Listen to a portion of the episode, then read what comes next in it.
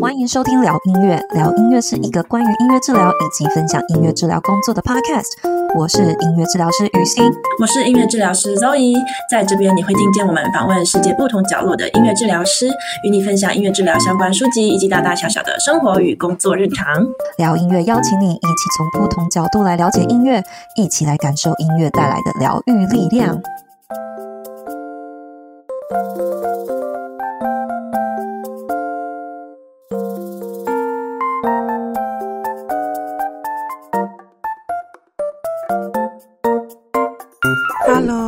大家回到聊音乐，我是周怡。今天呢，我们又来到了二零二三年的新的一个单元，叫做好书推荐。好书推荐，今天我们要来介绍哪一本书呢？今天准备了一本书，关于吉星的一本书来介绍给大家。先跟大家讲讲看，为什么我想要介绍这本书好了。其实啊，我觉得这是跟大家的问题跟整个环境的需求有关啦。我们不是一直以来都有在做留学咨询吗？就是希望可以帮助想要出国学习音乐治疗的学生，帮助他们呢找到适合自己的国家学校，然后提供一些在面试上面的建议。那推出这个服务以来，这两三年吧，在留学咨询的关的过程之中呢，很多学生就会问我说：“Zoe，到底面试的时候要弹什么曲子啊？即兴要怎么练啊？到底呢，这个音乐的能力要展现到什么程度？然后在音乐治疗这个学科里面呢，即兴的定义是什么？因为有时候它好抽象哦，要用音乐来展现，但是我们要怎么样用具体的方式，或是比较有系统的方式呢，可以让学生。”来练即兴，然后来了解即兴在音乐治疗临床上面的这个内涵，还有整个过程会发生的一个状况。这是我这几年来做留学咨询碰到很多学生会问我的问题啦。所以呢，我今天呢就来介绍一本书，它的书名呢就叫做《即兴 Improvisation》。嗯，它是一本一本英文书啦。英文书那我就尽量都讲中文，所以我现在做的是眼睛是看英文，然后我嘴巴讲中文。对，然后有时候打结，就希望大家见谅，呵呵，希望不要太多打结这样子。嗯，这本书呢，它就叫做 Improvisation，然后它的标题呢是 Methods and Techniques for Music Therapy Clinicians, Educators and Students，就是给音乐治疗师、还有音乐治疗教育家、还有学生的即兴指南、即兴的方法这样子。那这本书呢，我先介绍一下作者，然后也顺便跟大家讲一下我是怎么看书的。好了。我是怎么看书的呢？我看书基本上呢，会先看作者他是谁，他是哪位，那看一下他的背景是什么啊？他是在哪个国家出生的？是跟谁学音乐治疗的？那他的音乐治疗的手法跟整个学派是怎么样子？然后慢慢呢，就会知道哦，因为他跟谁谁谁那个老祖宗是谁学过这个这个，所以呢，他在这本书会用这样的用字前描述这些事情，然后所以呢，他又会可能根据这样学派的大走向，然后发展出自己一个独特的音乐治疗手法。所以这是我念书的方式啦。有时候我这样念念，就不小心在头脑里呢，就会串出一个音乐治疗师的族谱，就是家族谱有没有？就是比如说这个爷爷是谁啊？还说了这些什么什么事情啊？所以下面后辈呢，就会根据这个他们这一派的老祖宗说的事情，慢慢发展出这个音乐治疗不一样的学派还有手段。好，那这一本书它的作者呢，Tony Wigren。那 Tony Wigren 呢，他整个学习的过程呢，其实是在英国，所以他也有。在这个 Northrop Robbins 中心呢，教过学生，然后受过训练这样子，然后之后呢，他也到欧洲大陆上面的丹麦担任 Aalborg University 的教授。那同时呢，他也到了澳洲墨尔本当过那边的研究学者。然后呢，他当然在英国也主要从事音乐治疗师的工作，然后也担任英国当地的这个 Research Advisor，就是他做研究的顾问这样子。那那基本上啦，他当然就是访问过很多的国家，看看怎么从英国，然后丹麦到南半球的墨尔本都待过，所以他也当过了就是 World Federation of Music Therapy，呃，世界音乐治疗组织，还有 European Music Therapy Confederation，欧洲音乐治疗联盟的主席，这些他都当过，就觉得他那个丰功伟业。是的，这就大概介绍了这本书的作者，当过了世界音乐治疗协会的主席，然后在不同的国家工作过，嗯。然后这本书呢，我另外觉得很受用的地方是他的推荐序。他的推荐序呢是这个 Professor Kenneth brucher 写的。brucher 鼎鼎大名啦 brucher 在 Temple 美国的 Temple University 算是也算是一个很指标性的一个人物啦。他的推荐是推荐序是一个美国人写的。在序里面呢，他 Boucher 也有写到这个 Tony Wigram 整个生平介绍啊，然后他整个即兴技巧，他的师承是谁？Leonard Robbins，然后有 Elvin，还有其他的，主要是在英国的人啦。嗯，那个时候他整个师承，他这个。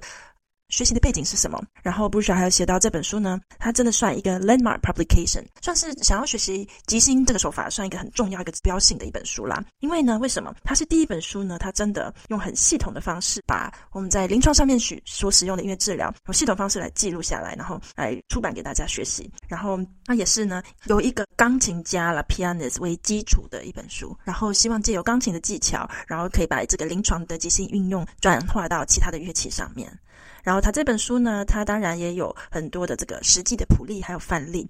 然后他们还有卖 CD 啦，就是他可以利用视觉上的谱例，看到真的音符的不同，还用听觉上的来感受到，诶，他所说的即兴到底是在讲什么。所以我是觉得非常简单、有系统的、很明了的，就可以跟大家来介绍到底音乐治疗的即兴是什么。然后如果有学生想要报考音乐治疗的硕士啊，尤其在英国。这样的一种学派还是非常的受到欢迎，然后也有可能呢，这个评审就是在考试在 interview 的时候，评审可能也会依依据这样的标准，然后来看看学生有没有达到入学的资格。好，这是推荐序的部分。好，那我们现在来讲讲看作者序。这个作者呢，他为什么会想要写这本书啊？这其实也源到源自于他那个时候从英国嘛去丹麦。教授音乐治疗学科的时候，从英国到丹麦没有很远啦，但是就也是跨跨过一个海峡。然后他那个时候呢，在书里有写到，他就想要把这样他在英国所学到的学科呢，也传到欧洲大陆、欧洲这个大陆块面上面。然后他就一直在想啊，要怎么样有系统的把他所学到以前在英国学到的这些即兴的知识，然后更有系统的可以介绍到丹麦、欧洲大陆块这边的学生呢？那就因此啊，他写了这本书，主要是他那个时候在丹麦授课，然后说也是集成了他自己经验，然后介绍给在丹麦、在欧洲大陆快乐的学生这样子。那他特别有讲到哦，因为他这个是一种学习实用的一种教科书啦，所以呢，他非常希望大家在念这本书的时候呢。不是在火车上，不是在飞机上看，是在你的乐器旁边看，坐在钢琴旁边，然后呢，他有谱例，或是听他的 CD，然后边看边学习边练，在做中学，这样，对他写这本书的用意。嗯，那我就觉得这样子也蛮实用的啊，对于我们聊音乐的听众们，如果你是一个学生，然后想要学习什么是即兴，然后要怎么样展现自己的技巧，如何解释自己到底即兴弹了什么的话，他这是非常有系统这个排序，然后来介绍给大家。好，那我再讲讲看这本书呢，说老不老，说新也没有到很新。它是在二零零四年出版的，然后呢，它 the first part published，它第一版呢是在英国，英国的 Jessica Kingsley Publisher 二零零四年出版的。那同时也在美国，美国跟英国都同时出版啦。对，就讲英文的地方，二零零四年出版。然后这本书也是我之前在德国念书的时候，念硕士的时候，即兴课老师们会推荐的书籍。那也是我们中华民国应用音乐协会上面的好书推荐推荐书单里面的其中一本书。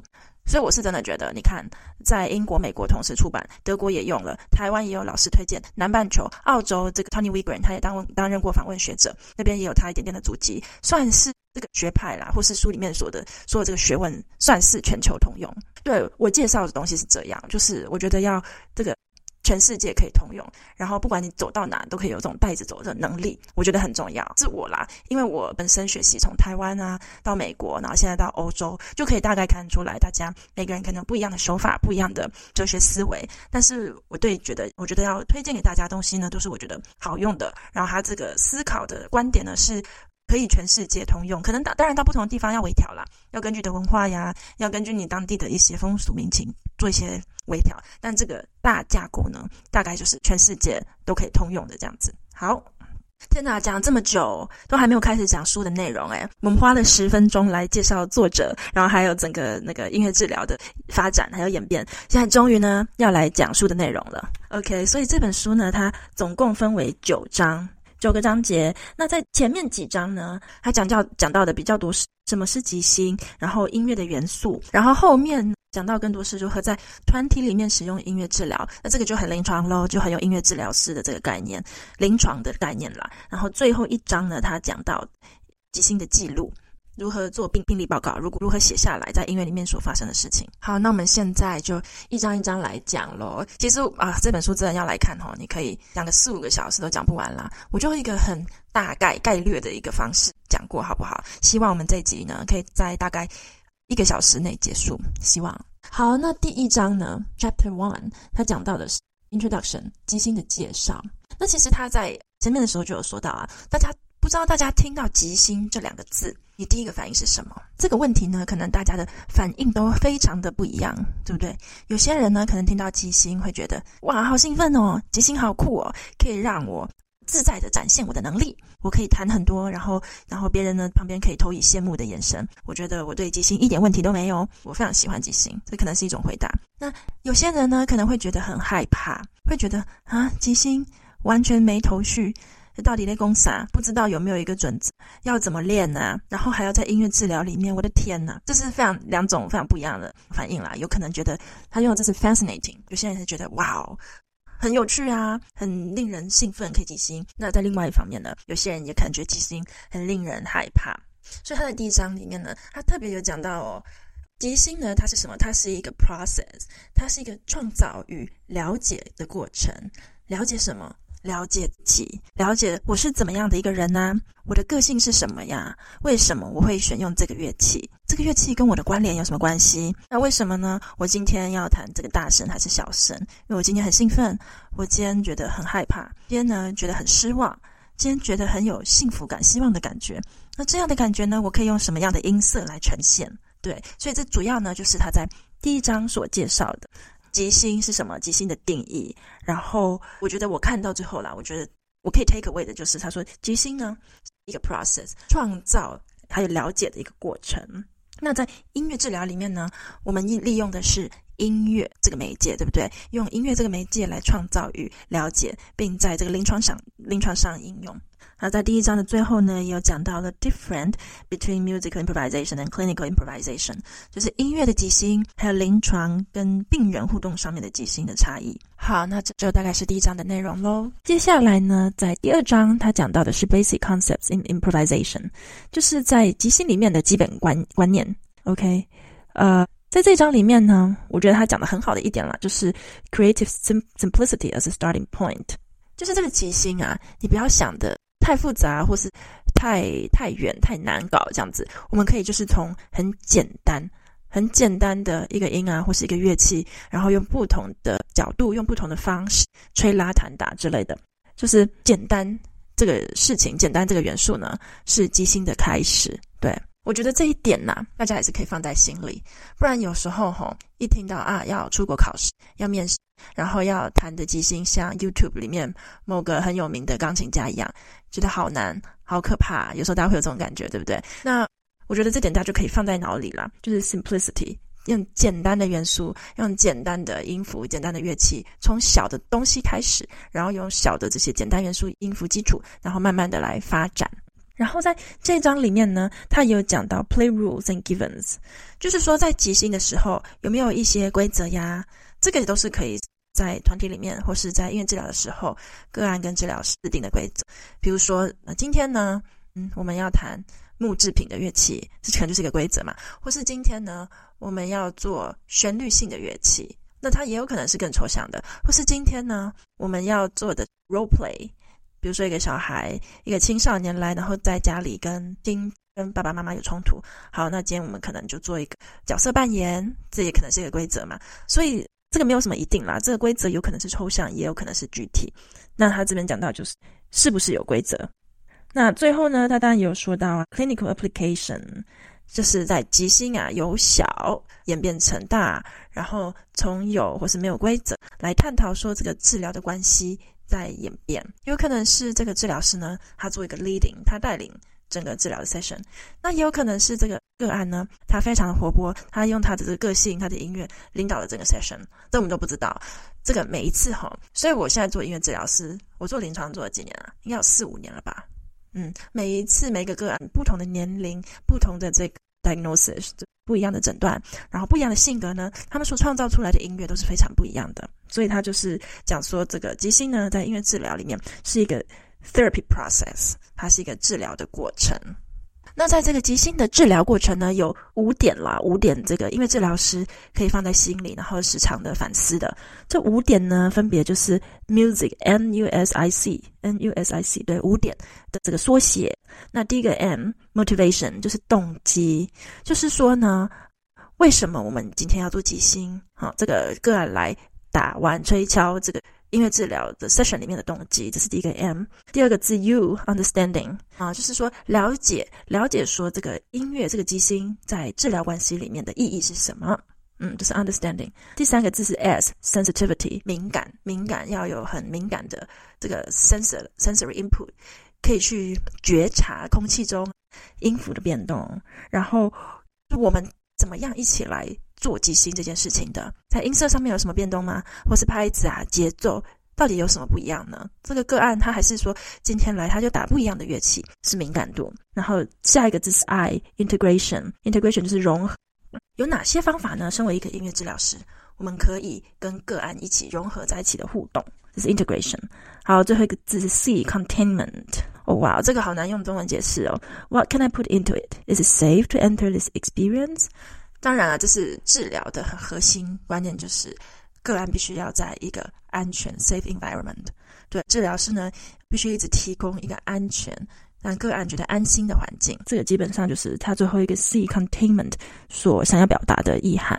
好，其实这个 M U S I C motivation, understanding, sensitivity, integration and containment 这每一点呢，在书里面都有做更细部的解释。那如果大家还有兴趣的话呢，就可以翻书来看看啦。我再讲一次啊，今天这是九章，这本书里面有九个章节，很快速的大概提一下重点。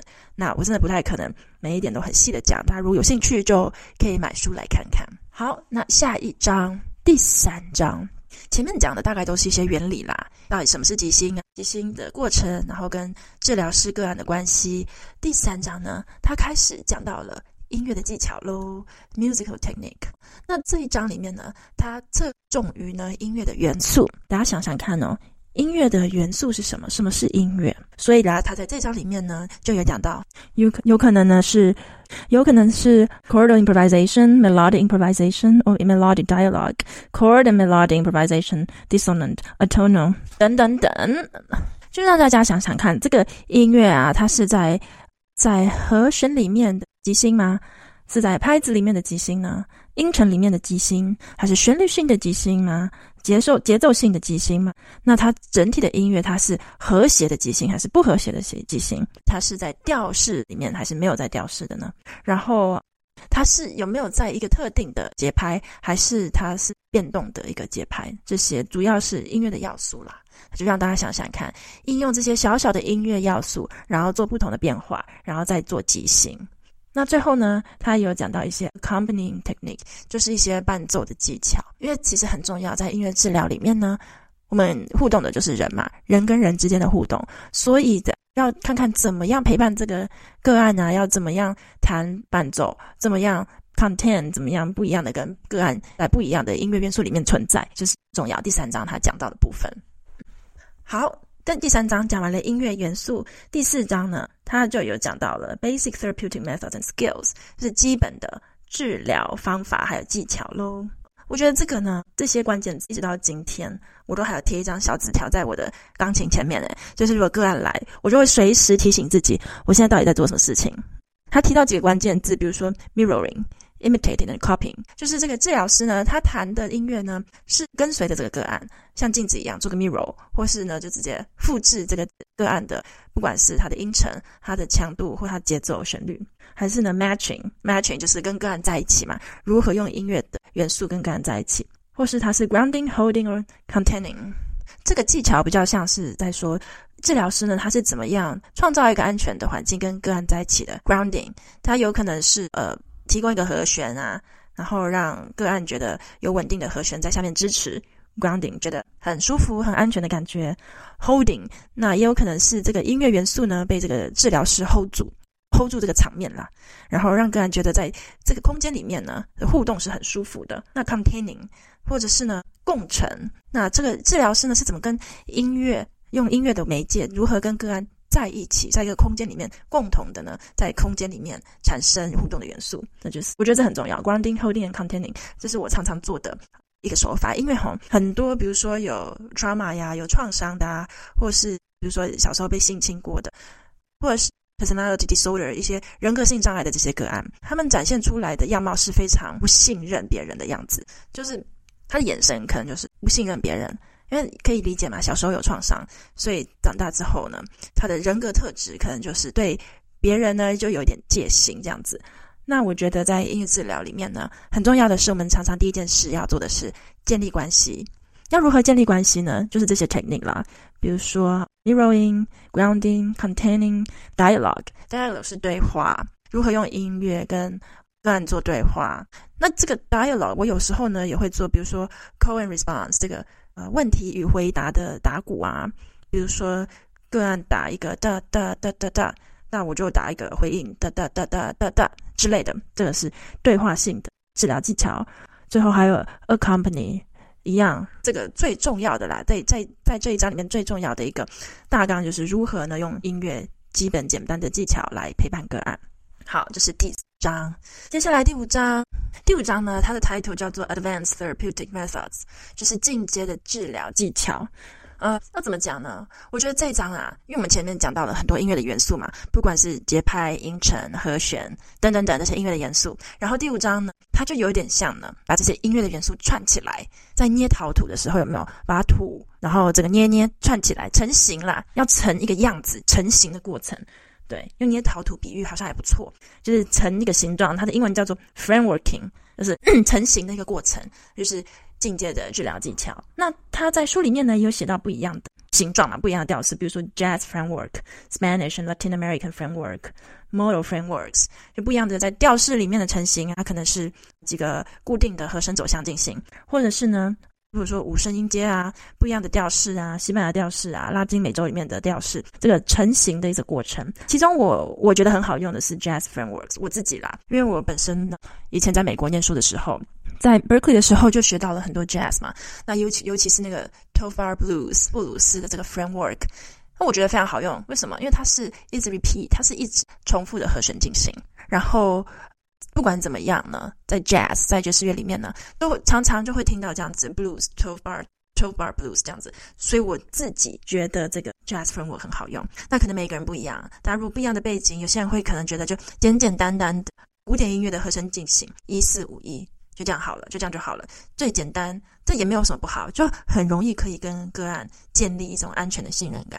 尤其是如果你的个案是德国的老奶奶，对不对？德国的这种民歌、民俗歌曲啊，比如说《春神来了》或者是一闪一闪亮晶晶小星星，这些民俗歌曲也都都是由非常简单的和弦进行来组成的，所以这也没有什么不好啊，简单的一四五一可能也就够了。对，每一个人呢会依据他生长背景的不同，然后跟音乐的接触，那可能有不一样的形状。这也是他所说的的 frameworking。你弹出来音乐呢，也有可能成为不一样的形状。那我自己呢，也有一个小小的 cheat sheet 啊，就是 在钢琴前面一个小纸条，那也随时也贴着，然后大概呢就会。提醒我一下，有不一样的和声和声进行可以弹，就是个案来的时候要弄形状的时候呢，有不一样的和弦进行，可能可以用。我常用的就是刚刚所说的 blues，然后或者是还有 rock 的 rock music 那个 rock and roll 叫什么摇滚乐的和声进行，或者是呢那个卡农卡农也是一个 repeat，然后五度循环的一种和声进行，也是我有时候会常用的。OK，那这个和声进行它当然可以是大调或是小调，所以就看当下整个。团体所呈现的音乐氛围，还有整个个案的情绪，然后治疗师，这就是治疗师的工作啦，提供一个很安全、很可靠的一个环境，然后让整个音乐呢成一种形状。嗯哼，好，第六章 transition，哎，我觉得第六章好重要哦。为什么？这个转弦的地方呢，其实就常常是常常可以跟个案讨论的一个关键耶，就是我们治疗师要很会听，很会观察。诶，今天这个个案他平常都是打三拍子的，然后今天我们谈一谈，谈一谈，可能五分钟、八分钟过后，突然呢，这个这个节奏啊，这个团体里面的节奏变成四拍子了。诶，发生了什么事啊？是不是个案他今天呢有什么新的想法啦？想要尝试一点新的节奏啊？或者是这个 group 的呢，通常呢是由四五位男性所组成的嘛，所以他们这四五位男性非常喜欢打很阳刚的打打鼓，每次都打得很阳刚的节奏，然后非常的有律动感这样子。那今天呢，突然打鼓打一打，有一位个案呢，他突然打了另外一种手法，比如说原本是用手掌打鼓，他变呢是用手指在鼓面上面敲，这样弹琴的样子。那在这转接的过程，从手掌打鼓到手指在鼓面上弹鼓这种过程，中间到底发生了什么事呢？他是不是有什么新的想法啦，或是家里呢发生什么事，心情不好啊，嗯之类的，这个转弦还有这个 limbo transition，我觉得这个是常常呢在治疗室里面呢一个非常治疗师当然要很细聆听这个音乐的过程啦，然后做分析，然后看看诶刚刚发生这件事情跟个案的连接，跟他今天的心情想法到底有什么关系？好，下一章呢第七章它的。Title 叫做 Thematic Improvisation，就是主题式的即兴。就我们刚刚前面讲的几章，就是用音乐元素来做自由的即兴嘛，就是没有给一个特别的主题、特别的规则。那根据个案这个 flow，个案来了，然后音乐的 flow 来跟个案共成 content 在一起。然后呢，治疗师的工作就是仔细的聆听，看一下不一样的音乐 part 这个转接的部分，是不是有什么新的想法呀？个案有什么新的内容可以跟治疗师讨论的？刚前面讲都是。Free improvisation 就是自由的即兴。那现在呢，我们讲到的是主题式的即兴哦。那这个主题呢，它有讲到什么样的主题？比如说有 rhythmic，就是节奏性的，或是 melodic，旋律性的，或是呢其他的主题。其他的主题哈、哦，这个就连到下一章了。第八章就是这个主题可以是什么？好，其实很快啦，我们就直接进入第八章好了。第八章呢，它的 title 叫做 Group Improvisation，团体即兴。好。那在团体即兴呢，其实我工作在德国这两三年来非常常见到，尤其在他们的精神身心心理科里面非常常见到的一种工作模式啦。大概团体五到八人吧，小小，我觉得八人有点多，大概小小的一个团体，然后大家围成一个圈圈，然后治疗师呢也坐在圈圈的里面，不是圈圈中间哦，也是坐在圈圈，跟大家一样坐在圈圈里面，然后进行一次可能是四十五到六十分钟的音乐治疗 session。嗯，那在第八章里面呢，他就很清楚的写到团体即兴这个模式。我刚刚有讲到一次可能是四十五到六十分钟。那大家在团体里面做什么呢？这个 structure 可能就第一件事会先做 warm up，就是跟大家 opening 啊，说 hello 打招呼，做这个暖身活动。然后在打招呼的时间里面呢，我就可以看看有没有发现今天特别的主题，或是这个个案他们有没有集体的一些问题。比如说呢，今天的主题大家想要做的是。在雪中里散步的感觉，因为今天可能刚下雪了，我在德国嘛，刚下雪了，或是在雪里面的感觉。当然，有些人可能很喜欢雪啊，有些人很讨厌雪啊，觉得很，有些人很喜欢玩雪啊，不一定。所以主题有可能是雪里的感觉。那或者是呢，靠近圣诞节了，也有可能我们会做的主题是在德国啊，圣诞市集，圣诞市集不同摊位，像台湾的小吃夜市啦，在夜市里面。的感觉是什么之类的，就是主题嘛。那这个主题呢，它可以是这本书里面讲到 concrete、abstract and emotional，它可以是非常的具体的，比如说我刚刚讲的嘛，圣诞市集啊，或是雪啊，也有可能是抽象的，比如说大家一起跟着时节打一个秋天树叶落下的感觉，这比较抽象，或者是它有可能是 emotional，它是根据这个情绪的，比如说我们今天大家一起打一个嗯 hopeful 一个希望感。今天我们做希望感的即兴，或是我们今天大家一起做 relaxation 舒压的一个即兴，就是大家来做，对你来讲觉得。放松、舒压的感觉是什么之类的？这就是回归到前面主题啦。这个主题可以是具体、抽象，或是依据情绪与感觉来做这个主题。好，所以在一个 group 里面呢、啊，刚刚有讲到讲到嘛，一开始 opening warm up，先大家跟大家嘘寒问暖啊，打招呼，然后可以找到今天的主题。如果没有主题也没关系，那就做自由即兴。然后即兴完之后呢，很重要还有一个 verbal discussion，就是讨论啊、反思，跟个案一起来讨论刚刚音乐发生了什么事。所以我常常会问的一句话就是：所以我们今天的音乐听起来怎么样啊？大家觉得是什么？那有些人可能会讲说：哦，我觉得今天听起来有点太小声了。我今天呢非常 motivated，我今天感觉心情更亢奋一点，所以我想要呢再打一个更有律动感的或更大声的一些乐器。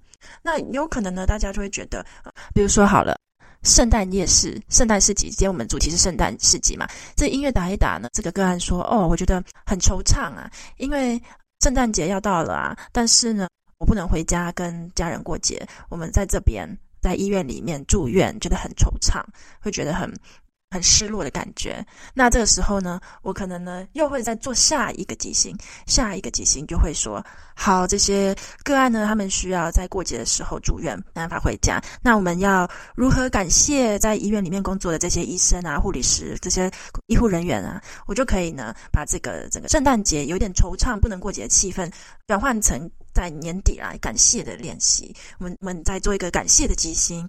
然后谢谢，一样在圣诞节啊，一样在过年过节的时候，在医院陪大家继续工作这些医生、护理师、这些其他的医护人员之类的。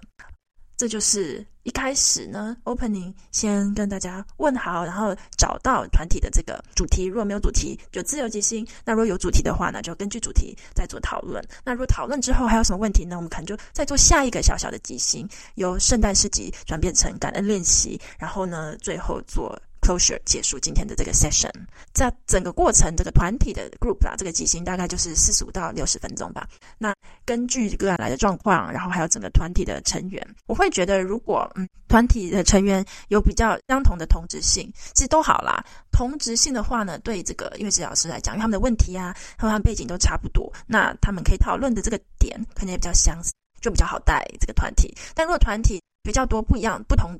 不同的这个背景的人，比如说我带过团体里面有二十几岁的年轻人，也有六七十岁的年长者，不同的背景或是不一样的这个 diagnosis cognitive function 不一样的话，其实有时候也会不好。比如说年长者也会说啊，这个让年轻人来回答。那这个时候我就会说没有哦，这位老老奶奶，你跟年轻人一样重要，来来跟我们讲你的想法是什么之类都可以啊。不同年龄不一样的 diagnosis，其实有时候也可以很好的互相学习。所以这个团体里面的这个背景啦。有好有坏，就看大家喜欢是什么喽。好，最后一点，最后一个章节第九章叫做 Analyzing Improvised Music，就是音乐即兴的分析。其实我觉得这好重要。第九章呢，因为吼，我我有时候我觉得自己也是一个表格控，就是我会喜欢把东西记录下来，然后放在表格里面，这样比较可以清楚的看到整个音乐的过程发生了什么事情。对，那你为了要有东西可以填表格嘛，你就要收集 data，要收集。音乐的资料，收集的音乐资料是什么呢？Musical data 就是音乐的刚刚所讲到的这些音程、音符，他们所发生的什么事情呢？音乐的这个 personality characteristic，它的整个性格是怎么样的音乐？然后呢，也可以观察这个 musical behavioral data，就是当个案没有在做音乐的时候呢，他的行为是什么？这就是 musical behavioral data。还有 behavior data，个案的行为，他在音乐治疗的时候，他所展现的行为跟性格是什么？等等等这些。音乐治疗师观察的点是音乐性的，或是非音乐性的、行为性的，或是其其他他这些音乐治疗师可以拿来做记录，然后值得观察的这些事情。然后，所以呢，他在这章呢又提到一个像是一个 assessment 的表格啦，assessment tool 叫做 improvisation assessment profiles。即还是即兴的 assessment，即兴的评估档案 profiles。它这个 profiles 呢是 Brusha 在一九八七年的时候呢所创造出来的。我也会把这个 profiles 这个档案啊，即兴的记录评估评量表或是档案，我不知道中文要怎么翻，放在 show note 里面。那大家有兴趣的话呢，就可以去看看这个 profiles 它记录的。收集资料，在即兴过程里面，他是如何收集资料？收集什么资料？然后他是如何分析这些资料的？所以就好重要。你看，我们今天呐、一路上从第一章。什么是即兴？然后讲到了音乐的元素，然后之后讲到了这些音乐元素怎么在音乐治疗临床里面的应用，怎么样可以把小小的元素呢捏造成一个 framework，捏造成型，然后在临床人与人的治疗关系之间运用。然后最后讲到了团体的即兴，团体的即兴它可以是有主题的，或是没有主题的。然后在一个四十五分钟到六十分钟的团体里面，音乐治疗师呢是怎么分配时间的呀？然后这个团体是怎么进行的？即兴占的比重，还有呢治疗过后。这个 verbal reflection 口语讨论的重要性。OK，哇，wow，我自己是觉得呢，很开心，我可以今天在这个五十分钟，大概五十分钟的时间里面呢，跟大家讲了这一本 improvisation 这个即兴这本书，它是由 Tony Wigren 所做的书。然后希望呢，可以回到一些回答到一些我们疗音乐听众们常常问的问题啊，就是做留学咨询的时候啦，常常会问我说。到底即兴是什么？要怎么练即兴？音乐治疗到底即兴的技巧要多少？我在面试的时候到底要讲什么呢？希望今天呢，透过介绍这本书，可以回答一些大家这方面的问题。然后我也会把这本书的介绍放在那个 show note 里面，大家有事没事也可以点去看看。我不太知道，因为它是英文书啦，所以要买的话，我不知道要运送方面是要怎么买。不过。大家就知道有这本书的存在，然后它在全世界不同的国家，其实它的这个大概念都是很通用的哦。OK，那聊音乐呢？我们今天这本好书介绍，介绍吉星的这个单元，这本书我们就讲到这边。那大家下次再见喽，拜拜。